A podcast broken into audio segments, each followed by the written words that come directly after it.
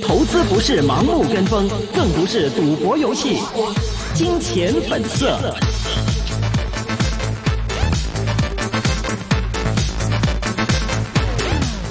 好的，欢迎各位呢是收听二零一九年的七月十七号的一线金融网今天本色环节了。这是一个个人意见节目，嘉宾和主持人的意见呢是供大家来参考的。今天是由明正和徐昂为大家主持。我们接下来的请到嘉宾呢依然是一方资本高级分析师关博文 Dennis。Dennis 欢欢迎您。Hello，Dennis。哎，Hello，主持人好，大家好。Hello，最先当然要先要问一下，这个特朗普对于 Google 又开始出手了，你怎么样去看啊啊，Google 这种东西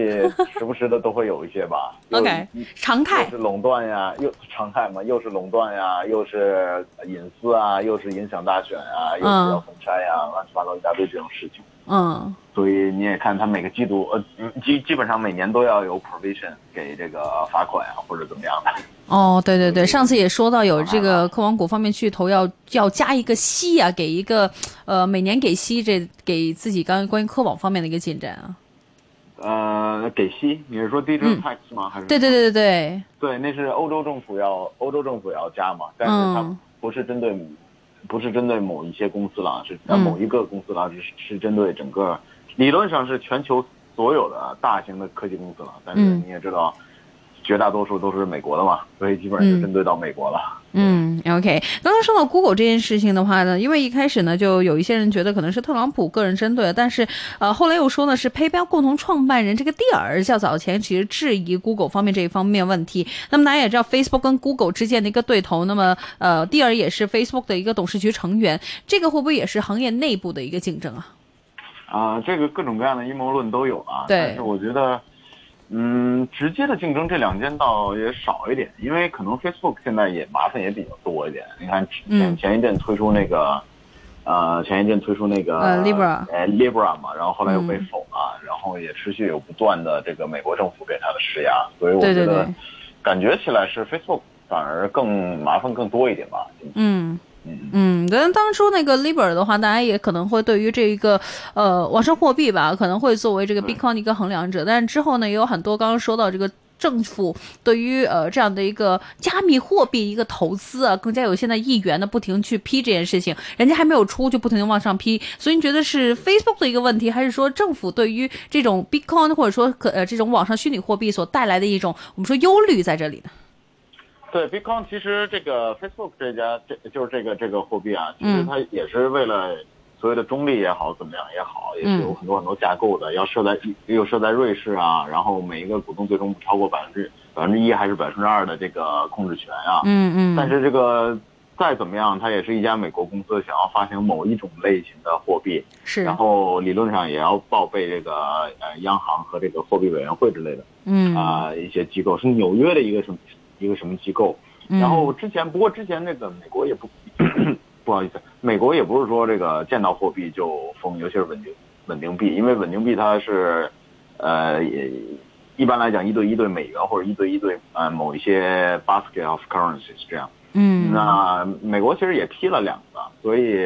其实说说说实话，我也觉得这种东西多多少少有一些政治政治意味吧。嗯，现在又说这个，呃，Libra 到底是谁来管呢？有人说是瑞士可能来管，或者说怎么样，很多这种揣测。所以对于这种网上货币来说的话，其实真正要投资当中的风险会在哪里呢？呃，理论上，呃，嗯因为因为这个其实其实 Facebook 想搞的这个东西不是一个像大家呃熟悉的这个 Bitcoin 这样的，它是有有有一对一对美元的，就好比当年是美元对比对黄金这样 peg 住的。嗯啊、所以不会说是像 value 这样这个这个这么大幅的变动。所以你嗯如果去有一些朋友可能去炒这种这种货币的话，嗯也不会去选择 Libra。这个 Libra 是实实在在想要呃 Facebook 为为主的这么一个一个一个一个一个一个一个财团想要去推的一种。呃，其实其实大家理解为就类似于这个，可能更熟悉一些，就是呃嗯微信支付啊、支付宝啊这种东西，其实没什么太大的区别，就用户用的时候没什么太大的区别，那都是虚拟货币，都是都是网上的啊，然然后也都是呃呃微信微信钱包是 pack 到人民币的，然后这是 pack 到美金或者一篮子货币的。嗯那其实只是背后的技术不一样，这用的是 Facebook 用的就是那个区块链的技术嘛，所以理论上也不隶属于任何一家，任何理论上也不隶属于任何一个政府来监管，因为最终的目的就是要规避这个政府的监管。所以，嗯，跟传统的这个大家理解的这个这个币矿啊这些东西，嗯，其实不太一样。嗯，OK，呃，另外，其实上个星期呢，呃，Frank 也跟我们提过有关于日本跟韩国之间的一个关系紧张局势。对当然昨呃上个星期就维持在其中一个我们说半导体方面嘛，这个星期又开始又扩大了到汽车啊还有机械领域方面。那么当时 Frank 用了一个我们觉得很有趣的一个比喻，就是说呢，呃，这个中韩这个日韩关系啊，其实美国是在隔山打牛。Dennis，你同意吗？呃，没说美国隔南 隔山打牛了，但但是其实日本跟美国和韩国跟美国都是，就南韩跟美国都是盟友嘛，嗯，然后也互相依赖嘛，嗯，所以也可以说是隔隔山打牛了。但其实如果你单纯从日本和韩国这两个国家就不看中国也不看美国这样来看，其实我感觉日本的怨气也蛮大的。哦，其实你你看一看几十年前二三十呃三四十年前嘛，其实半导体啊，嗯啊屏幕啊。啊，这种东西都是日本的天下，也是是。美国平起平坐，然后有一些像什么东芝啊之类的这些东西，东家这些东西，那慢慢的你可以看到，基本上就磨到了中国台湾和呃呃这个这个韩国，然后后来就变成了中国大陆。其实，在这个崛起的过程中呢，这个以三星为首的这个韩国企业呢，嗯，呃，用一些常规的手段也好，非常规的手段也好，其实。其实把这个日本的企业打得蛮惨的，那日本就觉得不服，我们正我我我们正常正经做生意，我们怎么样怎么样，嗯，被某一些非常规的手段给打败，也挺挺不开心的。那既然被打败了，这么这么十几年，也其实大家也看到了越来越差，越来越差。所以日本的策略也是越来越往上游，就是你可以看到，啊，化学材料这些化工的东西，然后呃啊高精密的机床、高精密的部件这些东西是日本和。绝大部分是日日本和德国掌控了，然后包括化学这些东西，绝大部分还是日本掌控了，所以他退，与其说是自己主动的，不如说是退而求其次。那中下游的做不了了，就往上游来做。那这种东西还多多少少能卡住这个，不光是韩国了，其实全世界的这个这个经济的脉络脉络。那这一次你说是美国有参与也好，没有参与也好，我觉得从日本自己的角度来讲，就是。政府的角度来讲，不一定是企业，因为企业还是想做生意的嘛。从政府的角度来讲，我觉得干脆就趁这么一个机会来去，啊，打压一下，因为毕竟，嗯，这个也有一些传言了，有一些传言是去年大家如果有印象的话，是那个电容器涨价，然后电阻涨价，啊，被动元器件涨价涨得很凶，有江湖传言就是说跟韩国的一些企业的背后操作有关，嗯，然后搞得日本的一些电容电。电阻的企业真是 这个这个 日子不太好过，所以从商业竞争来竞争的角度来讲，我觉得，嗯，日韩之间的矛盾也也也蛮大的，其实。嗯，说到竞争方面的话，可以说是这个五 G 可以是中美之间的一个竞争所遗留下的一个产物吧。因为看到这个美国方面对于五 G 的一个发展来说呢，不可以说是停停下来，但是呢，当中也发发现有挺大的阻碍。而且美国政府现在已经呃开始反方向力挺这个高通啊，说这个法院太过火，而且又会削弱这个高通五 G 的一个竞争力。对于这件事情，你你有什么看法吗？呃，这也不是反方向吧？这个高通毕竟是美国的国宝。对对对。你也看到，在其实，在呃这个三 GPP 的这个标准的制定的过程中呢，其实坐在谈判桌上，这这个桌子上唯一有利的一个，就是唯一能够跟华为抗衡的，少数能够跟华为抗衡的，其实就是高通，就美国企业为代表的。嗯。然后，所以，嗯，从专利角度来讲，技术角度来讲，真的是为数不多的能够帮美国的这个这个拿得出手的一家啊通讯方面的企业。然后这一次呢，嗯，刚才你也提到了，就是说，呃，美国政府给法院一些呃支持高通是。嗯，法院不要再搞他了，这样，嗯，然后 drop 掉这个东西了。其实背后说是，我也看到有说是，呃，军方军队的人也觉得不应该再搞高通了，所以也支持司法部去 drop 这 case。那，嗯，其实其实为什么美国是用，呃，其实为什么美国是用这个，这个，呃，三十多 G、四十多 G 这个赫兹的这个频率去搞五 G？是，然后美国以外的都不是，都是四五 G 赫兹、三四 G、四五 G 赫兹的这样去搞，其实就是因为美国军方占用的一些频率，然后民用的就必须得挪到其他的频率来做，所以这背后都有很多很多是高通来支持他们的这些技术，嗯，所以就不光是民用的技术，军用技术也有，所以这个背后牵涉的利益还是蛮大的。嗯，OK，说到利益牵涉的话呢，刚刚一开始也提到了这个科技巨头的一个问题。那么最新来说的这个 GT 的一个财长也将会呃研发或者说拟应一个应对的一个政策。那么当中也提到了，其实有很多的一些政府担忧，Facebook 还有苹果等等的一个崛起，会不会对于之后的一个比如说国际税收入规则方面呢，呃，会不会有一个影响？其实对于这些的问题来说的话，现在的一个解决方案，你觉得是一个比较好的一个方向吗？啊、因为这些这些巨头其实它，嗯。我我个人觉得啊，比如说像苹果、啊、Google、Facebook 这么大的巨头，他们嗯。不光是呃律师团队也好，这个税务团队也好，然嗯后自己的这个各地的科研机构，各就各个国家，呃各个地区的科研和嗯这个所谓的办事处也好，嗯。啊、从理论上，从法律架构上一定设立的非常完美，就在现有法律体系下，你也很难去找它的这个漏洞了。嗯，所以，与其说是现在的这个就以法国为首的去搞这么一个 digital tax，去搞百分之三啊 on top of revenue 来看的话，嗯与其说是一个这个是，与其探讨它是好不好，但我觉得是从啊欧洲的政府的角度来讲，是必须要要欧洲的这个比较大一点国家的政府的角度来讲是必须要收的，因为这样这样的话，如果不收的话，实在是对他们自己有不利。你呃，用户也是占了很多的这个时呃时长，然后嗯。有一些广告主也是投放在他们这些平台上到当地的广告主，但是就是因为一些避税的架构，你只用交 value tax，甚至有些 value added tax 都不用交，啊、然后干脆这个呃 corporate profit tax 干脆就不用交，所以从他们角度来讲也很辛苦，所以现在是迈出啊、第一步吧，百分之三这个税率，说实话也说多也多，说少也呃不少，其实嗯说多也不多，说少也不少，所以我们觉得。嗯，看一看吧。我个人觉得还是比较 make sense 吧。OK，但是其实看这个美国众议院的委员会，其实并没有权利去惩罚任何的我们说科技公司啊或者怎么样，所以这一些会不会也只是说媒体方面的一个炒作的一个渠道？呃，我觉得他们也没有办法太主嗯动去呃重手，呃，没有办法主动去重手去惩罚自己国家的企业吧。嗯那呃，无非就是大选的时候又又又说一遍是，呃，干预大选了还是怎么样的。但是我觉得，呃，去主动去惩罚对自己也不利了，所以其实嗯对对自己国家也没有什么太大的利益，倒反而是一些政治方面的摩擦。嗯，就国内呃国内美国国内一一些政治方面的摩擦，反而是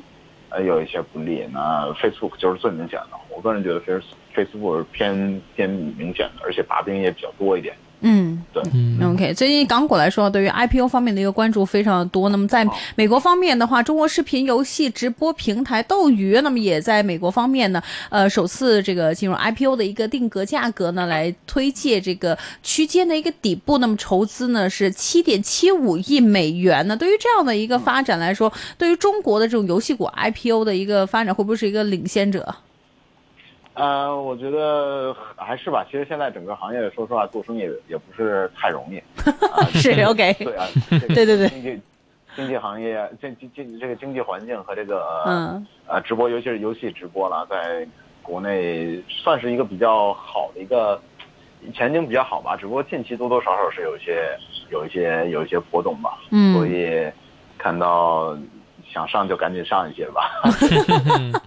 对对对。嗯，整体游戏股来说的话，其实美国跟中国的一个，我们看到中国方面政府就对游戏方面有一些我们说管制吧。那么美国政府其实对于游戏方面的是一个推崇啊，还是怎么样的一个政策呢？嗯，无所谓吧，我自己感觉没有像中国这么就是有一些呃价值观方面的导向嘛嗯。呃，普普世的价值观当然还是遵守了啊，但我自己感觉好像是，嗯，看起来是不不光是美国啦，有一些法国的，有一些北欧的一些这个 studio，嗯，发行游戏的时候并没有说是太大的，啊、就是管辖范围并没有中国这么大。中国以前其实也还好，就是最近几年因为玩游戏的这个小朋友越来越多了。OK，然后时长也越来越多了，这个问题渐渐形成一个社会问题了，所以多多少少有一些管一些吧，也无可厚非，我觉得。嗯，OK，呃然后，嗯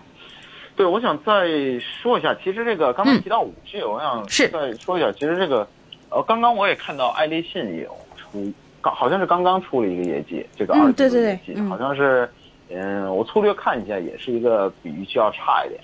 主要呢，嗯他也其实也没有提到就是宏观环境怎么样，主要是出五 G 的时候呢，一开始的订单要抢的比较凶一点。他 CEO 也提到了，就是说今年在抢亚洲方面的订单，因为华为有些事情嘛，所以华为在欧美会多多少少有一些有一些问题，所以在亚洲这个这个位置呢，爱立信进来抢订单的时候呢，价格价格方面或者服务方面给的会比较 aggressive 一点，然后也是影其实影响到了不光是他自己的，这整个行业，这个中兴、华为啊、爱立信、诺基亚，这整个运营商的整个行业的一个毛利率 margin。一开始，因为大家因为这五 G 刚开始嘛，所以大家抢的也比较凶一点，尤其是在亚洲地区，然后抢的凶就会。啊、未来就会比较好，因为谁先抢下来，未来的网络建设，其他的网络核心网络独立独立组网的情况下，包括一些小基站的这些这些订单，可能慢慢就很快就会自然而然的掉到这这些就是先抢到的这些企业的手里。所以最近的感觉，听他的意思是，听爱信 CEO 的意思，感觉是最近可能一两个季度都会，就是今年吧，可能都会比较 aggressive 一点，然后这竞争环境可能比较比较惨烈一点吧。但是未来几年慢慢的谁赢了，就这个格局就基本上定下来了。我自己感觉是这样的。嗯，我们看到竞争方面，今天美股整体来说的话，这个科网板块的一个发展也不并不算是非常的好。那么当然，除了这个高通以外，其实大部分都是一个跌势，而且芯片股的一个跌势更加厉害。原因到底是什么呢？对，主要对主要其实这个也挺有意思的，主要是那个昨天呃，应该是前应该是前天那个美国有一家企业叫 Arrow，就是箭头射箭的那个 Arrow，嗯、这家企业是全球最大的呃代理商，主要是芯片的代理商。那涉及到所有地区，涉及到所有的，基本上是所有的这个芯片的种类。大家看它财报可以看到，基本上是三分之一是北美，三分之一是这个亚亚太，然后三分之一是什么欧洲啊这些地区、伊面这些地区。那它是前天发了一个盈利预警 （profit warning），意思就是说，呃，这个这个，它五月初给的那个二季度的 guidance 呢是达不到了，基本上是达不到了。我算了一下，应该是 miss 掉了百分之五点五到百分之六左右的这么一个一个一个一个一个一个一个区间。然后呢，CEO 自己呃紧也也很快就召开了一个电话会议，然后 CEO 也说啊说，过去四十多个季度我们都没有 miss 掉，然后这个季度是四十多个季度里第一次 miss，啊、他用的词语我自己感觉比较悲观，嗯就是说所有地区，所有这个 segment 啊、都在 drop，然后主要的问题就是说，客户那边的 inventory 啊、客户在积极的清，因为他们的客户不太不太敢再下订单了。从五嗯月的特朗普的这个这个这个贸易战二期这个要开始，这个两个月，然后呢，也有人问他说是，呃，这个你目前七月份就这一时刻七月份看到的有没有好转？就是订单的详情，然后呃客户这库存清的到底有没有好转？这个 CEO 也没有给出一个具体的东西，说还要再看一看，等到八月一号他们正式发业绩的时候才能给出一些。目前看呢是趋势还是嗯没有好转，所以因为他是全球最大的代理商，嗯 所以他说这么一句话，呃，是确确实实是给整个市场造成了多多少少有一些影响。其实，其实给整个美国芯片股造成的影响比我想象的要小很多。对，然后我觉得反而觉得是昨天可能 Donald Trump 又说了一些话，什么三千两百亿又要又要加税啊这些，嗯哼，这个造成的影响反而大一点。但我个人觉得 Arrow 的这个 profit warning 是蛮需要呃蛮需要注意的。明白哈。嗯，对。哎，我们看到最近呢，这个半导体方面的基金或或者是一些相关的股份升的还不错啊，怎么看这个行业现在嗯的一些是不是业绩不错呢，还是怎样？嗯，业绩不能说是不错，就像刚才我说的这个、这个这个 Arrow 他提出的，其实业绩并没有，就生意上生意角度来讲，大家都还是偏谨慎的，采购的方面也也也是有放缓，所以不能说不错。我倒是觉得可能大家对减息的预期啊，然后对下半年这个中美贸易战又要缓和了，之前不是缓和一次吗？G 二十。OK，然后这些偏偏宏观的因因素大一点，然后尤其是到三季度以来，这个传统的三季度就是一年中的一个一个旺季的开始，因为四季度是主要是苹果手机开始要要要要出出新手机了，所以三季度 consumer consumer 方面是有一些好转，就是对比二季度。但是整体来讲，我们觉得还是业务角度来讲还是偏弱一点。但是，比如你可以看到一些 component，你可以看到一些这个台湾的那些呃芯片的工厂，基本上就是四月还不错，然后呢五月就开始有一些，就一二三不怎么样，然后四月又开始好转了，然后好转好不了一个月，然后五月又变差了，六月变得更差。那其中有一个一家公司是比较例外，就是台积电，啊，TSMC，它是六月份非常非常非常强，从因为它每个月都有月营收的一个呃一个数据，嗯啊，理论上应该是有一些是来自于苹果的订单，有一些是来自于华为的订单，然后有一些是来自于 AMD 的订单，因为 AMD 刚刚发布了它最新的 CPU 嘛，啊 CPU GPU，然后卖的非常好。所以现在大家也预期说是 AMD 在下半年会投放更多的订单去到台积电，啊，就是七纳米，啊，所以你看到非七纳米的一些部分的话，比如说台湾的莲花电子 UMC 的公布的运营收就比较惨淡，六月比五月差，五月比四月差，但是台积电并没有，主要我觉得还是先进制程非常强，就是七纳米非常强，尤其是这个日韩有这么一个东西以来，日韩有这么一个事情事情以来。就是因为因为全世界只只有两家有七纳米，一个台积电，一个是韩国的三星电子。那三星大家也觉得可能会不会这个拿不到原材料啊，这个七纳米要停一停啊，有这么一些担心，所以大家预期台积电可能会比较好。所以目前来看，这个台积电的业务算是整个全球半导体里面，算是感觉是稍微好一点吧，稍微坚挺一点吧，对。嗯，有听众想问一下关于这个美团哈，美团的这个呃盈利模式以及他们目前负债的情况，您怎么看？啊，美团现在问题就是暂时还没有盈利，它主要的生意模式一个主要是美团的外卖，然后这是第一，是最主要的这个收入来源。第二的就是没事的，第二就是它那个有一些呃中就是三四线以下的城市的或者二三线以下的城市吧。这样的一些出行啊和旅旅店的服务，就就比如携程，你就想想象一个小携程这样，它主要是这两部分，但很遗憾就是都暂时还没有还没有这个盈利，主要是那个主要是那个什么是那个就是外卖服务的这个返点的这个问题啊，你返多了也不好，返少了也不好，所以是也比较难拿捏，然后竞争对手也比较的啊这个强大，就是饿了么也比较强大。所以目前来看的话，我感觉，